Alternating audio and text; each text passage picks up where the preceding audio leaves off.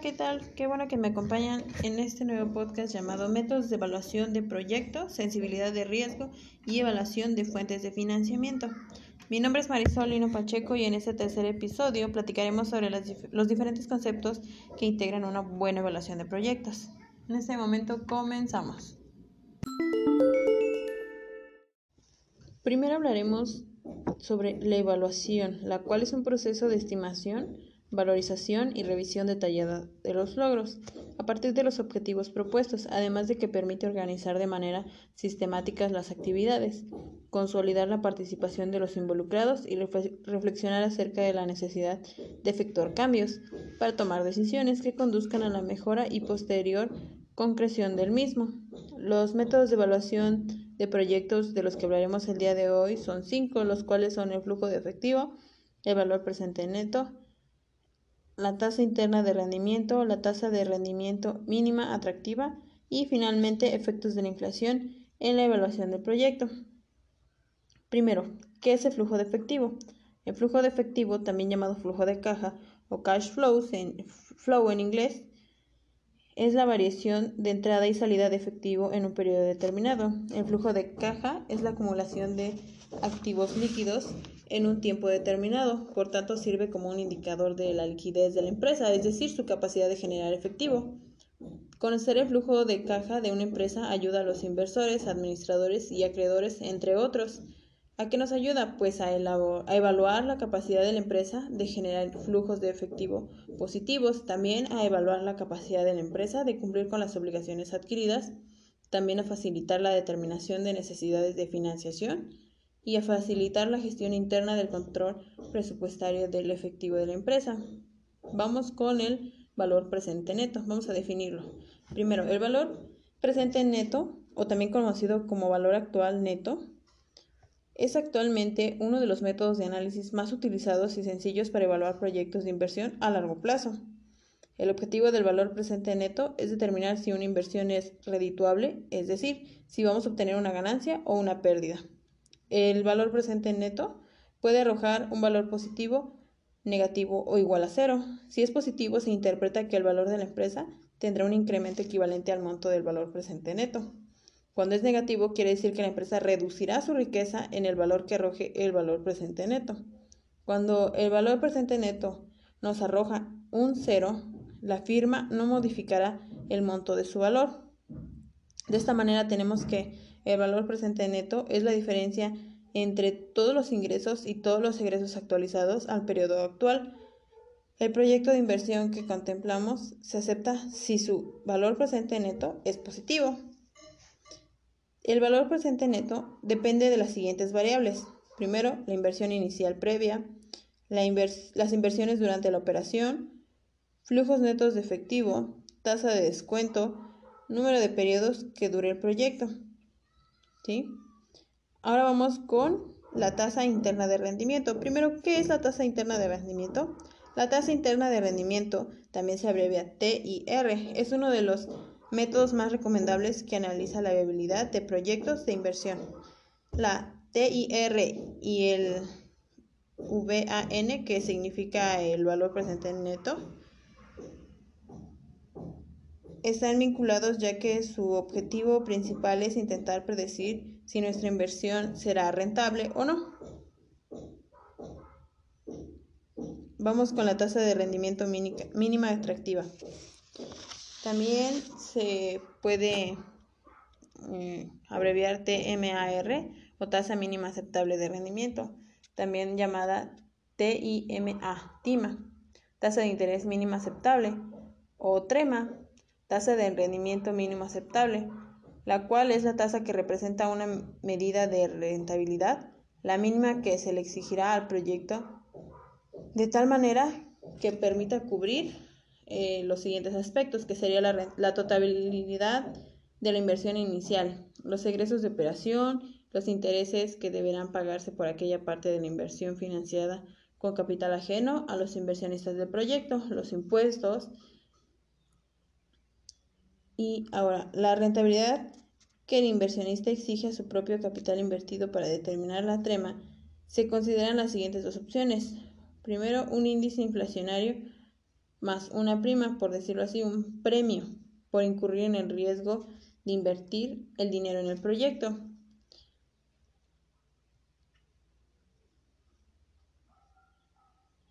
¿Cuáles son los efectos de la inflación? Seguimos con este tema. Primero vamos a definir lo que es inflación para que podamos entender bien de qué estamos hablando. La inflación es el proceso económico provocado por el desequilibrio existente entre la producción y la demanda.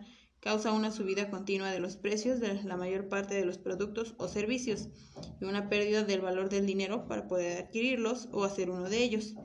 Normalmente los precios suben un porcentaje cada año, en ocasiones un poco, pero otras veces mucho. Esto tiene repercusiones en la adquisición de productos o servicios, lo cual genera un amplio descontento entre la población. Porque Díganme, ¿a quién le gusta pagar más por las mismas cosas? A nadie, a casi nadie, ya que complica todo nuestro presupuesto y sobre todo nuestros planes a largo plazo. Por ejemplo, si planeamos comprar una casa dentro de unos 5 años, el precio que tiene este año no será el mismo para cuando la compremos. Supongamos que el monto de enganche en este año es de 300 mil pesos y la inflación promedio anual es de 3.6%, es decir, cada año necesitarás 3.6% más de dinero para comprar esa casa. En 5 años, con una inflación acumulada de 18%, el enganche de la casa costará poco más de 60 mil pesos más que ahora. Bueno, seguimos con la sensibilidad de riesgo.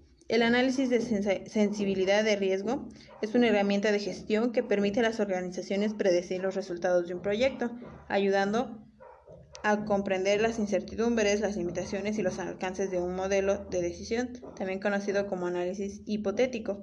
Permite determinar cómo los diferentes valores de una variable independiente puede afectar a una variable dependiente particular. Es útil en una amplia gama de temas además de la gestión de proyectos como finanzas, ingeniería, geografía, biología, etc. Existen dos tipos de análisis de sensibilidad, el local y el global. El primero, que es el local, es una técnica que estudia el impacto de un solo parámetro a la vez en función al costo, manteniendo las variables de manera fija. El análisis de sensibilidad global, en cambio, utiliza una muestra global con el propósito de explorar el espacio del diseño, Bien, la importancia de la sensibilidad de riesgos en un proyecto. Esta es una de las herramientas más utilizadas por los directores de proyectos para predecir los resultados esperados de un proyecto. Añade más flexibilidad al modelo de valoración durante el proceso de análisis y finalmente en la presentación ante posibles clientes, inversores o grupos de interés. Existen múltiples beneficios de aplicarlo en la gestión de proyectos. Son por decir, aquí vamos a mostrarles unos cuatro beneficios. El primero sería que facilita la toma de decisiones. El análisis de sensibilidad da como resultado pronósticos respaldados por datos. Cuando se consideran todas las variables y se analizan todos los resultados, le resulta más sencillo a la gerencia tomar decisiones de inversión. Por lo tanto, es una herramienta extremadamente útil para la planificación de la futura empresa. También nos ayuda a asegurar el control de calidad. Con el análisis de sensibilidad de riesgos, las compañías pueden determinar aquellos procesos que no están permitiendo la creación de un producto útil e impiden el alcance de los objetivos. Determinar aquellos errores a tiempo ayudará a crear mejores productos y a menor tiempo, lo que puede generar en el futuro una mayor diversificación. Eh, otro beneficio sería la mejor asignación de recursos. El análisis de sensibilidad de riesgos permite identificar las áreas fuertes y débiles de la planificación de un proyecto, a su vez que mide su posible impacto en los resultados. Esto permite a las organizaciones dirigir los recursos a las variables que más apoyo necesiten. Otro beneficio es el análisis de sensibilidad. Permite a las empresas pronosticar el éxito o fracaso de un proyecto utilizando datos confiables y certeros. Al estudiar todas las variables y los posibles resultados, los directores de proyectos pueden tomar mejores decisiones respecto al proyecto, el negocio o las inversiones. Seguimos con el análisis del costo. El análisis del costo es simplemente el proceso de identificación de los recursos necesarios para llevar a cabo la labor o proyecto del voluntario. El análisis de costo determina la calidad y la cantidad de recursos necesarios, entre otros factores. Analiza el costo del proyecto en términos de dinero. Con frecuencia los voluntarios suponen que cuentan con los recursos necesarios y que el costo es tan bajo que no es necesario realizar el análisis. Sin embargo, puede ocurrir que una vez que el proyecto esté marchando, los voluntarios se den cuenta de que los utensilios, el equipo, los materiales y la mano de obra especializada que se requiere para completarlo no estén disponibles. También puede ocurrir que se haya completado el proyecto, en este caso podría ser un pozo de agua, y todos los participantes han ignorado la necesidad, la necesidad de adquirir los repuestos necesarios para la bomba. Varios meses después de finalizar el proyecto, la bomba fallaría y no se tienen los repuestos adecuados para arreglarla. Entonces, el análisis de costo no solo ayuda a determinar el costo del proyecto y su mantenimiento, sino también que sirve para determinar si vale o no la pena llevarlo a cabo. Ahora seguimos con qué es la toma de decisiones. Se entiende por toma de decisiones el proceso de evaluar y elegir por medio del razonamiento y la voluntad una determinada opción en medio de un universo de posibilidades, con el proceso de resolver una situación específica, ya sea que se trate del ámbito personal, vocacional, familiar, social, laboral, económico, institucional o empresarial, entre otros. La toma de decisiones implica la evaluación de una serie de condiciones y variables en un escenario frente al cual es necesario elegir una estrategia de intervención por parte del sujeto involucrado, sea individuo o un colectivo, serían empresas, instituciones o comunidades. Por ello se trata de un proceso muy complejo. Existen varias etapas de la toma de decisiones. Primero sería la identificación del problema o dilema a resolver. Después sería la recopilación de información útil relativa a dicho problema. Seguimos con la identificación de las prioridades, luego la identificación de alternativas posibles, luego la evaluación de escenarios consecuentes ante las alternativas posibles, luego para tomar al fin la decisión y después evaluar los resultados. Seguimos con nuestro siguiente tema que sería comprar o producir.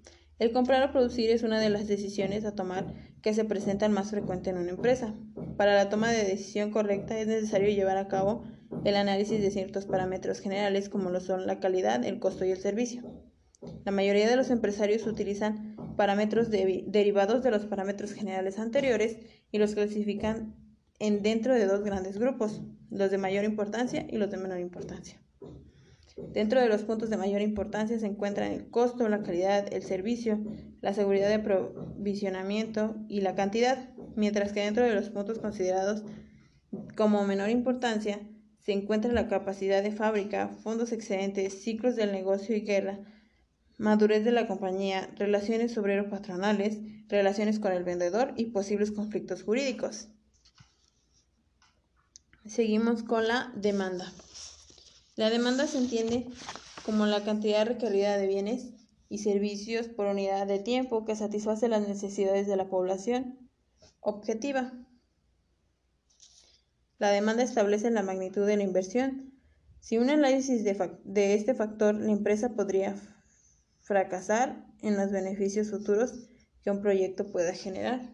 Entonces es de suma importancia saber la demanda que tenemos. El nivel de demanda establece la magnitud de la inversión, por ende también fija el futuro volumen de producción, los costos operativos, los recursos necesarios, el capital humano requerido, los riesgos, etc. Es fundamental, analizar todos estos aspectos, los cuales varían según los productos y servicios del proyecto y del análisis de mercado que se realice con anterioridad. Asimismo, cuantificar la demanda es importante para delimitar el tamaño y no incurrir en proyectos sobredimensionados. Estos pueden ocasionar capacidad ociosa instalada y altos costos de mantenimiento y almacenamiento en stock. En el otro extremo tampoco se puede caer en, proyectos subdimensionados que generan una pérdida de oportunidad. Entonces hay que tener bien en claro este punto sobre la demanda. Seguimos con las fuentes de financiamiento. Una fuente de financiamiento son las obtenciones de recursos financieros que necesita la empresa para poder realizar sus operaciones cotidianas o de crecimiento a largo plazo. La evaluación de financiamiento se refiere a la última parte del proyecto, Ya estaremos en la parte final, lo cual nos indica todos los aspectos que este mismo puede tener. En general, es tener las técnicas y herramientas necesarias para poder tomar decisiones estratégicas y al momento de estar analizando el proyecto, ya que esto nos puede ayudar a saber qué impacto podría tener una vez poniéndolo en marcha. Y bueno, esos serían todos los temas que hablaríamos el día de hoy en nuestro podcast. Qué bueno que me hayas acompañado en este nuevo episodio. Recuerda que encontrarás algunos enlaces en las notas del podcast hacia sitios de interés y recursos adicionales. No olvides compartir este podcast con el hashtag podcast evaluación de proyecto.